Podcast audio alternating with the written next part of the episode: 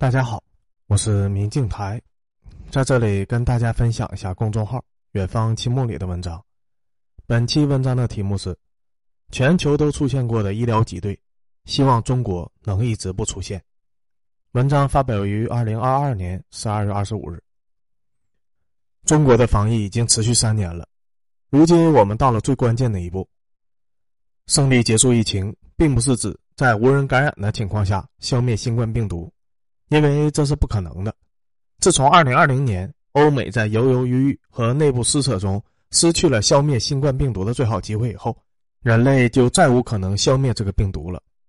欧美放任病毒传播三年以后，中国的国门之外已经全是病毒，而中国的能力再强，付出再多，也只能消灭自己领土上的病毒。所有人都知道，中国早晚是要和病毒共存的，无非就是时间问题。既然都是共存，那中国式的共存和欧美式的共存有什么区别呢？共存听起来很简单，直接躺平也可以实现共存。那我们如何评价共存是成功还是失败呢？其实衡量的标准一直都很简单，那就是看你这个国家的共存的过程中有没有发生医疗挤兑。是否发生了病人躺在医院门口等着救命的情况？三年前的新冠病毒和今天的新冠病毒是截然不同的死亡率。阳性之后如果需要住院，那有没有医疗资源也是截然不同的死亡率。和病毒全面共存之后，超额死亡是不可避免的。但如果能确保充沛的医疗资源供应，确保医院的资源绝不发生挤兑的现象，那超额死亡是肯定可以大大降低的。因此。只要在和病毒共存的过程中没有出现医疗挤兑，即可认为是成功的共存。如果还能提前给民众打足疫苗，那就更成功了。中国的疫苗接种率非常高，全民三针的比例高达百分之九十多，全世界的范围内遥遥领先。但中国的人均医疗资源非常的少，远低于欧美的发达国家。几乎所有的专家学者和医生都预估中国将在放开以后出现严重的医疗挤兑现象。也几乎无人质疑他们这一预测，因为合情合理，概率极高。虽然说和病毒共存，只要不出现医疗挤兑，即可视为成功的共存，看起来非常的简单。但放眼全世界，这一简单的标准，目前没有任何一个国家能够实现。所有的国家无一例外，全部在第一波感染冲击的时候出现过严重的医疗挤兑现象，也就是他们都没有达成这一简单的考核标准，全部都属于失败的。无奈的共存。香港地区作为防疫的优等生，在今年初被奥密克戎破防的时候，医疗挤兑现象，我们如今还历历在目。而作为更遥远的三年前的美国和欧洲，他们当初迎接第一波感染的时候，医疗挤兑的现象，我们如今也没有忘。没有任何的发达国家能够提供足够的医疗资源，以应对感染的冲击。而且第一轮之后还有第二轮、第三轮。欧美这些国家挺过疫情挤兑冲击的办法，就是临时性的停止学校上课，临时性的禁止出入公共场合，劝诫市民居家，等医院秩序恢复以后再解开禁令，等第二轮来了就再短暂的封一轮，如此的反复。那中国将如何解决自己即将面临的医疗挤兑问题呢？在放开之前，很多人提出了很多的设想和可能，包括到时候如何解决小作文卖惨的问题。但最后万万没有想到的是，我们居然没有出现医疗挤兑。双十一这天，我们推出了新二十条，初步开启了放开之路。十二月七日，我们推出了新十条，基本上彻底打开了放开之门。又进化了一年的奥密克戎传染力让人震惊，短短一个星期之后，各路的大 V 和媒体的简单的抽样调查都显示，超过一半的北京人已经感染了。十一天后。数据变成了七八成之多。十二月十八日，我自己弄了一个各大城市的投票中，共有二点八万的北京人参与了投票，其中二点二万人已阳，零点六七万还没有阳，阳性的比例为百分之七十八点五。北京是一个两千一百八十八万人口的特大城市，百分之七十八点五的阳性比例代表着一千七百多万人口在短短十一天里阳了，这是前所未有的阳性感染冲击波。放开前再怎么重视第一波的医疗冲击，也不会想到会在短短十一天里面会有这么多的感染者。用 R 零等于二十，根本算不出这么离谱的感染速度，但实际上就是发生了。别人看到这个数据，想到的是这个病毒的感染速度是真快呀，这么快就感染了这么多人。而我想到的是，这么多的感染者的住院需求是怎么解决的？最新版的奥密克戎已经是究极的弱化版本的病毒了，致病性远远弱于三年前。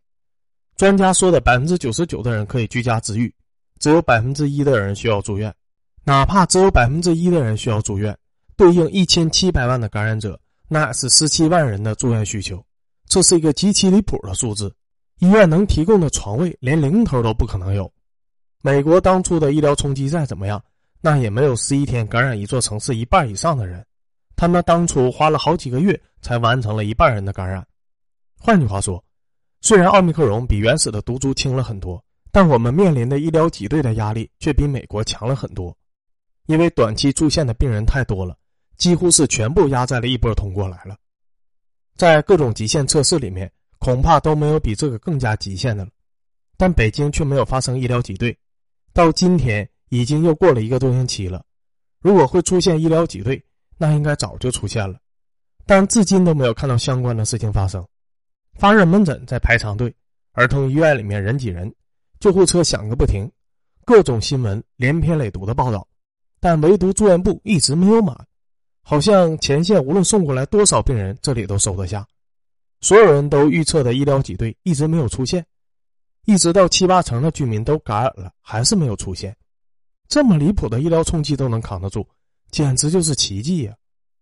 有人说北京是经济发达的特大城市，又是首都，扛得住不代表其他的地区也能扛得住。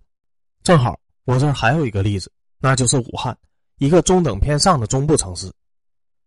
在新四条出炉的十一天后，我这有一点一万的武汉人参与了投票，其中九千一百二十二人投了乙阳，两千一百七十四人投了未阳。阳性的比例为百分之七十七，略低于北京。这么短的时间里面，七成以上的人口阳性，给武汉带来的医疗冲击也是无以伦比的大。但武汉也没有出现医疗挤兑，发热门诊在排队，儿童医院人挤人，救护车响个不停。但唯独不管多少人送到住院部了，都有床位安置，好像床位是无穷无尽的一样。海外国家的医疗挤兑时。大量的民众躺在医院门口等救命的情况，到目前为止还没有在中国出现。大量的人排队挤医院，大量的人排队叫救护车，这已经很惨了。要是像国外那样，大量的人躺在医院的门口等床位救命，那简直惨的无法想象。哪来的那么多床位呀？这短期的医疗冲击比国外当初要经历的还要大几十倍呀！短短十一天就成为了别人几个月的感染过程。很明显，这些需要住院的病人都被送到了方舱医院去了，那里有现成的床位。如今，只要在原先的基础上改造一下，加入供氧设备、健康检查设备和一定的抢救设备即可。利用方舱进行分级收治，特别严重的那批再送到医院病床，这样才能让所有人都有床位住。过去一段时间，我们大兴土木的修建方舱医院，如今全部派上用场了。众所周知。新冠这个病有没有床位，有没有专业的医护照看，能不能吸上氧，死亡率的差距是很大的。北京和武汉分别经历了极端情况下的医疗冲击，到目前为止全部扛住了，甚至没有露出吃力的样子。这说明我们对医疗挤兑的准备是非常充分的。我不知道中国能不能从始至终一直保持目前这种没有医疗挤兑的样子，成为全球唯一的例外。但截止到目前为止。我们扛住了这难以想象的医疗压力，而只要带头的大城市扛住了第一波，那就可以各地区之间互相帮助，确保不会有人躺在医院门口等床位救命。各地区城市的感染进度不一，有先有后，先感染的先康复。当一个地区的床位吃紧的时候，我们甚至还可以采用转运的办法，把病人先运送到有床位剩余的城市。不发达的小城市床位不足时，也可以这般处理，这样进行全国一盘棋的医疗资源统筹管理，可以救治的病人更多。我们如今连这一步都没有用，说明剩余的医疗潜力还有很多。如果人人都能住上院，如果人人都知道当自己病危时，救护车一定可以把自己送到有床位的地方，而不是在医院门口苦等几天几夜也轮不到床位，那民众的安全感就会大幅度的提升。存活率也会大幅度的提升，全世界目前没有任何一个国家在和病毒共存的初期不出现医疗挤兑，不知道中国能否成为那个例外？人人都知道，奥密克戎只要有充沛的医疗资源就不可怕，怕就怕医疗挤兑，一旦医疗挤兑，就死亡率飙升。这句话专家几乎说烂了。但如今我们好像真的可以尝试一下，成为那个不会出现医疗挤兑的国家，全球唯一不出现医疗挤兑的国家。如果我们能成功，如果我们能完整的撑到最后，都确保不出现医疗挤兑，那么我们也将成为全世界奥密克戎死亡率最低的国家。只要保证在经历感染冲击的时候没有发生医疗挤兑，把死亡率控制在全球的最低水平，那就可以说是我们成功的结束了疫情。病毒必然会带来伤亡，无可避免。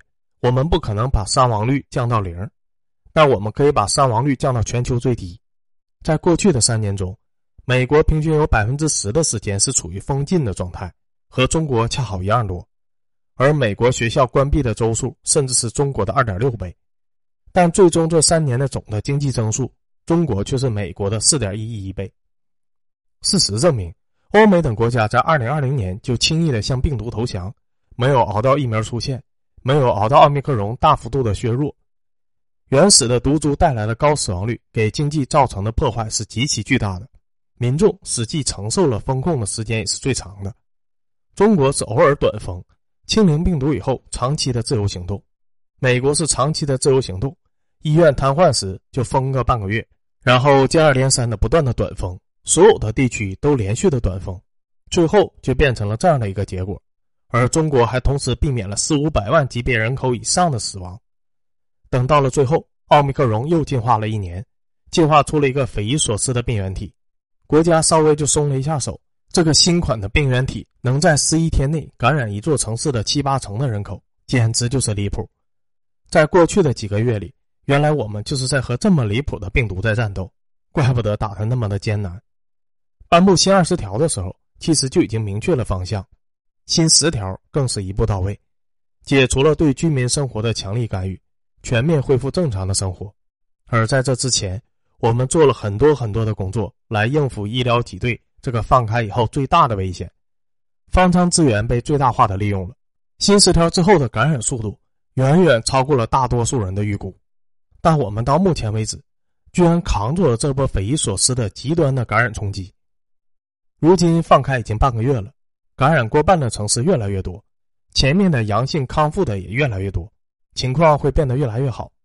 到目前为止。我没有看到任何的医疗挤兑的新闻，没有看到任何国外的那种新冠病人躺在医院门口等床位的新闻，医生和专家预估的医疗挤兑始终没有出现，这属实是出乎我的意料了。希望中国能把这种状态保持到最后，坚持到最后都不要出现医疗挤兑。